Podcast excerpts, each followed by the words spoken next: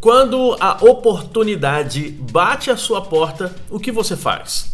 Algumas pessoas deixam as portas com tantas trancas e cadeados que fica difícil abrir para as oportunidades.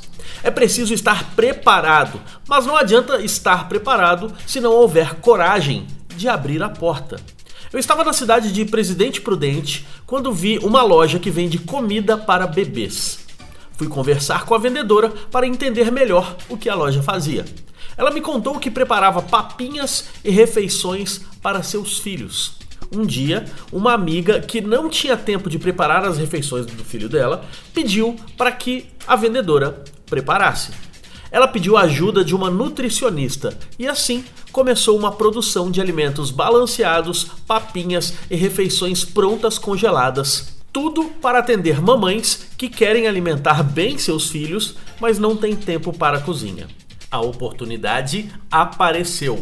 Ela estava preparada, pois sabia o que era necessário ser feito. Mas o mais importante, não esperou muito tempo para tirar a ideia da cabeça e executar. A verdade é que as oportunidades não estão mais batendo na porta das pessoas. As oportunidades gostam de quem já está com as portas abertas. Leandro Branquinho para o radiovendas.com.br e para o falando de varejo.com. Rádio Vendas.